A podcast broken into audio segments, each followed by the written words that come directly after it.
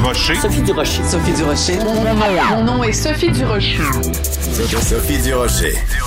Des opinions éclairantes qui font la différence. Cube Radio. Bonjour tout le monde, bon mardi. Écoutez, je voulais commencer cette émission en rendant hommage à Pierre Lacroix, ce pompier qui est mort vraiment en héros en tentant de sauver une embarcation qui était prise dans les rapides de la Chine. On le sait, on le sait bien sûr qu'on le sait à quel point c'est un métier dangereux d'être pompier, mais euh, cette mort euh, tragique en plus, cet homme qui était à un an de la retraite, un père de famille que tout le monde décrit comme un homme dévoué, un homme euh, généreux, un homme bon, vraiment, c'est une histoire absolument tragique, d'autant plus qu'on sait que l'endroit où il est décédé, les rapides de la Chine, c'est un des endroits les plus dangereux sur le fleuve autour de de Montréal. Et euh, on peut pas s'empêcher de penser que euh, pour le plaisir de plaisanciers qui parfois euh, se posent des gestes dangereux, s'aventurent dans des endroits dont ils ne connaissent pas le degré de dangerosité, ben à cause de ça, des gens qui ont posé peut-être un geste intrépide, qui ont pas pensé aux conséquences de leur geste, un homme est mort. C'est vraiment d'une immense tristesse. Et j'avais déjà énormément d'admiration pour le métier euh, de pompier, pour ces gens qui euh, se dévouent pour le bien des autres. Mais vraiment euh, aujourd'hui après le décès de Pierre Lacroix dans des circonstances aussi tragiques euh, je peux pas m'empêcher d'avoir encore plus de respect pour ce ce métier noble vraiment un métier noble qui est celui de pompier donc toutes mes condoléances aux proches et à la famille de Pierre Lacroix aujourd'hui quand j'ai appris la mort de ce pompier exceptionnel j'ai poussé un très triste. Ben voyons donc. De la culture aux affaires publiques. Vous écoutez Sophie Durocher. Cube Radio. On entend parler de toutes sortes de chirurgies euh, esthétiques pour euh, corriger certaines particularités physiques, mais il y en a une qui vraiment m'a prise par surprise. Je ne connaissais pas l'existence de cette chirurgie. C'est une chirurgie qui peut coûter jusqu'à 90 000 dollars pour se faire allonger les jambes et il y a beaucoup d'hommes qui sont complexés par leur petite taille qui viennent de partout au Canada pour faire cette chirurgie-là euh, parce qu'elle est seulement offerte ici à Montréal. Donc on va parler à la docteure Marie Gdalevich qui est spécialisée justement en, en chirurgie orthopédique. Docteur Gdalevich, bonjour. Bonjour. Est-ce que cette procédure-là a un nom? Ou on peut simplement dire la procédure pour se faire arranger les jambes quand on trouve qu'on est trop petit? Ben, ça s'appelle l'allongement des jambes. En fait, ça fait partie de la spécialité qu'on pratique euh, pour les patients qui ont une problématique de différence de la longueur des jambes, ou problème congénital. Mais dans ce cas-là, on fait les deux jambes. Donc, on appelle ça vraiment un allongement des jambes pour des fins esthétiques. D'accord, parce que si par exemple j'ai une une une déformation physique, j'ai une jambe qui est plus petite que l'autre, que l'autre, on considère pas que c'est esthétique, on considère que c'est c'est un, un, besoin médical, donc on le corrige. Dans ce cas-ci, on parle vraiment de gens qui trouvent d'un point de vue esthétique qui sont trop petits. Oui, exactement. Alors, de combien de centimètres on peut allonger les jambes de quelqu'un qui se considère trop petit? Euh, le clou qui a été conçu pour ça, c'est une technologie qui a pris beaucoup de temps à concevoir parce qu'avant, on faisait ça avec une fixation externe, puis dans ce cas-là, c'était beaucoup plus complexe. Maintenant, avec la fixation interne, le clou qui va à l'intérieur, ben, ils ont maximisé à 8 cm pour des fins de sécurité. Donc, euh, on peut aller jusqu'à 8 cm, qui est à peu près 3 pouces. 3 pouces. Donc, par exemple, quelqu'un qui mesure 5 pieds 8, euh, au bout de combien de temps il va pouvoir mesurer 5 pieds 11? Le, le, processus entre le moment où vous insérez le clou dans la jambe et le moment où on atteint ce maximum de 3 cm, il peut s'écouler combien de temps? Trois mois. D'habitude, ça prend trois mois. On, on allonge à peu près un millimètre par jour. Donc, un millimètre par jour. Donc, j'ai plein de questions pour vous, docteur euh, Gdalevich, parce que je trouve ça absolument fascinant et passionnant. Première question, parce que moi, j'ai, je, m'évanouis quand, quand on me donne trop de détails. Donc, je vais commencer euh, de façon douce. Est-ce que c'est douloureux? Bon, premièrement, c'est une chirurgie qui se fait super bien du côté esthétique. La plus grosse incision, c'est un centimètre où on va insérer le clou. On va quand même fracturer ou briser l'os, euh, mais c'est contrôlé. Donc ensuite, le clou va stabiliser cet os-là. Donc généralement, comme toute chirurgie, ça prend deux, trois jours pour que la douleur intense de la chirurgie se place, mais ça, on donne des médicaments pour l'aider. Et par la suite, le processus d'allongement lui-même n'est pas douloureux. Les patients vont pas sentir de la douleur au moment d'allonger un millimètre. On coupe un millimètre en quatre. Alors, ils vont faire un quart de millimètre quatre fois par jour. Et ils font beaucoup, beaucoup de physiothérapie pour étirer les muscles et les nerfs et les ligaments qui sont autour de ces, cet allongement-là pour les aider à pas avoir mal. Oui, c'est ça, parce que bon, on, a quand même des notions de biologie de base. On sait que il n'y a pas juste un, os, donc il y a tout ce qui est lié, les ligaments, les muscles. C'est quand même pour le corps humain. Bon, il y a cette incision que vous faites, vous cassez euh, l'os, vous insérez euh, le clou ou la vis. C'est quand même un, choc pour le pour l'organisme d'accepter tout ça. Puis en plus après à chaque fois quatre fois par jour quand on quand on tourne pour augmenter d'un d'un quart de millimètre à chaque fois, c'est quand même un, un traumatisme pour le l'organisme, non? Euh, oui et non. C'est toute chirurgie à la fin de la journée, c'est un, traumatisme quelconque. Mais après la, la, phase aiguë de deux, trois jours, le corps, lui, c'est vraiment récupéré d'une manière ou d'une autre du traumatisme aigu. Et par la suite, en fait, on utilise la merveilleuse biologie de l'os pour en fait tromper l'os pour lui dire que ta fracture qui était là, ben là, on va on va l'étirer tranquillement au moment de la consolidation. On étire la consolidation de l'os et c'est comme de la magie. En fait, l'os va créer un, nouvel os qui, qui, est complètement biologique, complètement appartient au patient et qui devient aussi solide que son os à la base par la suite. OK, moi je suis vous êtes vous êtes comme des dieux hein. Moi les chirurgiens là, j'ai la plus grande admiration pour vous.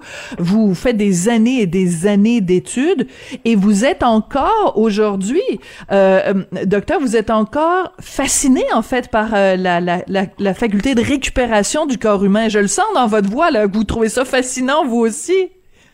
Euh, oui, en effet, c'est la, raison pourquoi je suis rentrée dans cette spécialité-là. L'allongement des os, la, distraction osseuse, c'est une des meilleures manières de, redonner euh, pour les patients qui n'ont pas cette problématique-là de, se sentir pas, assez grand, mais pour les patients qui ont des problèmes fonctionnels, c'est magique d'une manière de leur redonner leur fonction, de leur donner un os qui est à eux, qui, qui fonctionne comme leur corps fonctionnait à la base. Donc, oui, c'est magique. Et pour les patients que je traite pour cette problématique de, se sentir pas assez grand. Et, et c'est une problématique réelle pour ces patients-là. Euh, les gens, je sais que maintenant qu'on parle à la radio un petit peu, les gens peuvent un, peu euh, trouver ça drôle, mais les patients n'ont pas tort de penser qu'ils sont vus différemment parce qu'ils sont petits. Il y a des études qui démontrent que les petits hommes n'ont pas les mêmes opportunités que les plus grands hommes ou qui doivent euh, se battre plus fort pour avoir les mêmes opportunités. Donc, euh, ils n'ont pas tort de la manière qui, qui, se perçoit et que la manière la société les perçoit. Et ce sont vraiment des patients excessivement reconnaissants euh, et c'est des patients très motivés. Donc, majoritairement, ça va super bien cette chirurgie-là. Oui, donc il faut être motivé parce que bon, évidemment, ça n'est pas couvert par la petite carte de l'assurance maladie. Euh, ça coûte jusqu'à 90 000 dollars. Quand vous parlez avec les patients, vous sentez réellement chez eux une, euh, une, détresse, disons ça comme ça, un, sentiment de, d'injustice ou de vulnérabilité? En effet, exactement comme ça. En fait, ça se ressemble beaucoup à une femme qui soit accouchée de plusieurs enfants puis elle veut reprendre son corps. Ces hommes-là, ils ont vraiment le sentiment qu'ils étaient supposés être plus grands, que d'une manière ou d'une autre, ils n'ont pas atteint leur, leur, hauteur euh, qu'ils devaient euh, atteindre et que c'est quelque chose qui les affecte d'une manière régulière. C'est quelque chose à, ils pensent à ça à tous les jours et, après ils sont vraiment vraiment heureux avec le résultat. Et c'est quelque chose qui dure toute leur vie, vous voyez? Donc euh, pour eux c'est un investissement qui vaut la peine. C'est excessivement cher et en fait, une des raisons pourquoi on l'offre ici maintenant au Canada, aux Canadiens, c'était pour essayer de diminuer un peu le coût de cette chirurgie-là. C'est beaucoup plus cher aux États-Unis et une des raisons pourquoi les patients vont ailleurs, dans des places où ce serait moins recommandé pour le faire, est à cause du prix. Et la raison principale pour ce prix-là, c'est le coût, le coût du matériel. Le clou et la technologie qui a été euh, mis dans ce clou-là est excessivement cher.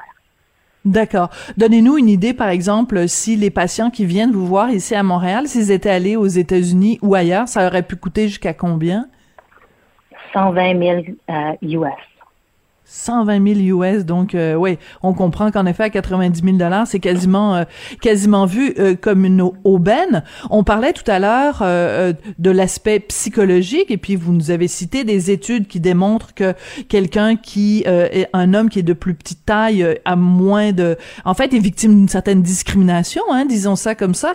Quand avant qu'ils se fassent opérer, les patients, ils doivent eux-mêmes consulter un psychologue. Ça fait partie du du processus euh, pré-chirurgie? Oui, mais pas eux-mêmes. Moi, j'ai un psychologue qui travaille avec mon équipe parce que quand, au début, quand on a commencé à faire ça, on, les allait, ils, pouvaient aller voir n'importe qui. Il y avait beaucoup, beaucoup de préjugés euh, de la part de certains euh, psychologues. Donc, ah oui? on a décidé de, ouais, ben, il y a un préjugé par rapport à ça, par rapport à la population en général, chez les orthopédistes, chez les médecins. Donc, euh, ces patients-là, des fois, ont de la misère à trouver euh, le support nécessaire pour pouvoir euh, faire cette procédure-là.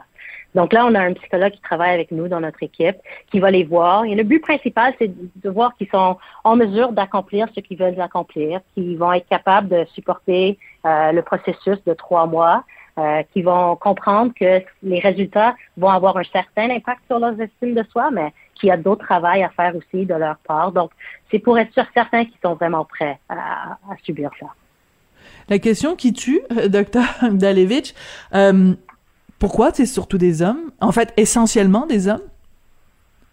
J'ai certaines femmes, mais essentiellement, euh, être de petite taille dans la société pour un homme est beaucoup plus difficile que pour une femme. Donc, Pourquoi? c'est les attentes. Ben, c'est ça doit être les standards de beauté que nous, que d'une manière ou d'une autre, les normes de société exigent. C'est une femme, c'est son poids, c'est c'est la grosseur de ses seins, c'est sa beauté. Un homme, c'est vraiment euh, sa, sa, sa, sa, grandeur. Ça, ça fait une grosse différence. Quand on voit chez, chez les, les hommes qui ont un gros succès dans le, le monde du business, par exemple, euh, la majorité des, des gens qui sont présidents d'une compagnie sont plus grands que 5 pieds 10. Donc, c'est quand même majeur et c'est réel pour ces hommes-là, euh, cette difficulté-là.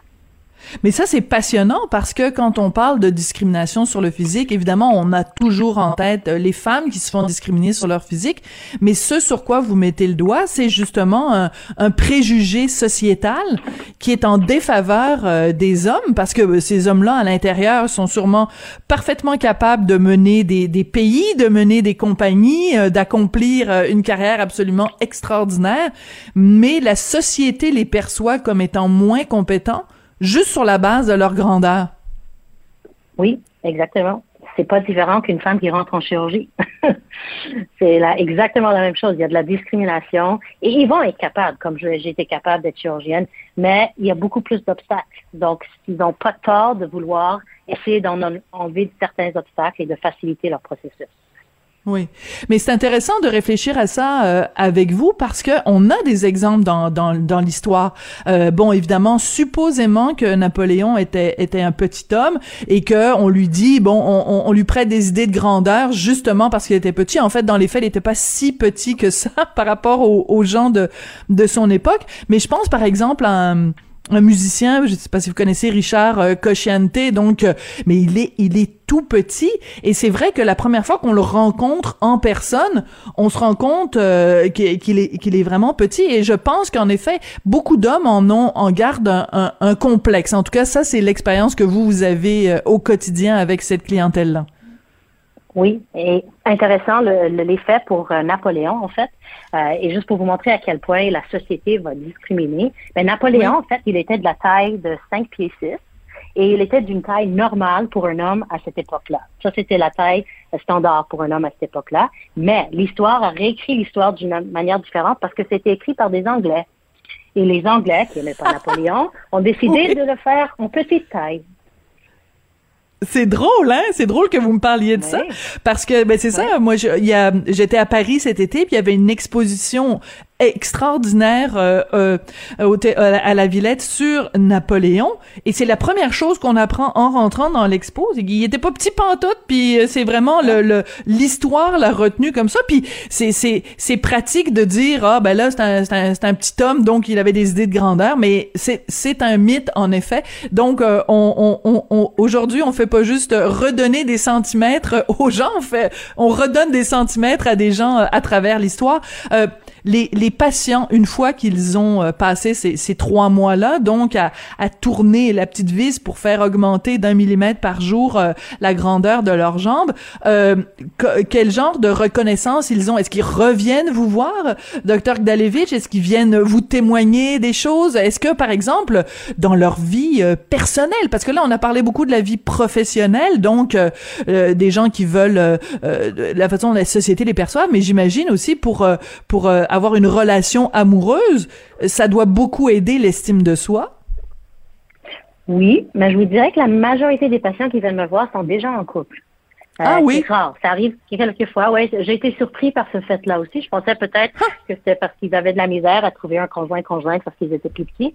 Mais la majorité dans, de ce point-là ont déjà euh, un conjoint ou une conjointe. Donc, euh, la majorité vont me... donc, je les vois, ils restent trois mois à Montréal pour faire le processus. Par la suite, ils peuvent retourner à leur province. Et ensuite, ils m'envoient des radios pour le reste de l'année, à chaque mois.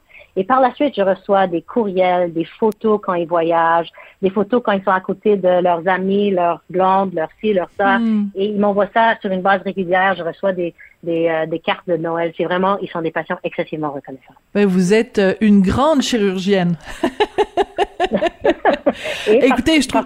Je suis petite aussi. ah oui, vous mesurez combien? 5 pieds 2, oui. OK, vous mesurez 5 pieds 2. Mais est-ce que c'est c'est euh, si on vous l'offrait de vous de vous faire euh, allonger les jambes, de gagner 3 cm, le, le, le feriez-vous? Euh, Honnêtement, pour moi, ça ça m'a jamais nuit. Euh, j'ai j'ai pas ce, ce complexe là parce que un, je suis une femme. Et déjà, j'ai d'autres choses à, à combattre. Mais j'ai une sœur jumelle qui, elle, elle est plasticienne. Puis elle me dit que elle voudrait que je lui fasse cette chirurgie-là. Êtes-vous sérieuse? mais on verra. Ouais. Mais mais là, c'est parce que si votre sœur le fait, ben là, elle va mesurer trois pouces de plus que vous. Puis là, vous serez plus vraiment des sœurs jumelles. Donc, il va falloir que quelqu'un vous la fasse à vous. Écoutez, ça a été passionnant de vous parler. Merci beaucoup, docteur Gdalevich. Donc, euh, docteur Marie Gdalevich, vous êtes orthopédiste à Montréal, chirurgienne orthopédiste, et euh, vous pratiquez donc euh, cette chirurgie absolument passionnante. Ça a été très, très instructif et, et d'un point de vue humain, très réconfortant aussi. Vous êtes vraiment une marchande de bonheur. C'était un beau témoignage. Merci beaucoup d'être venu nous parler aujourd'hui. Merci de l'invitation.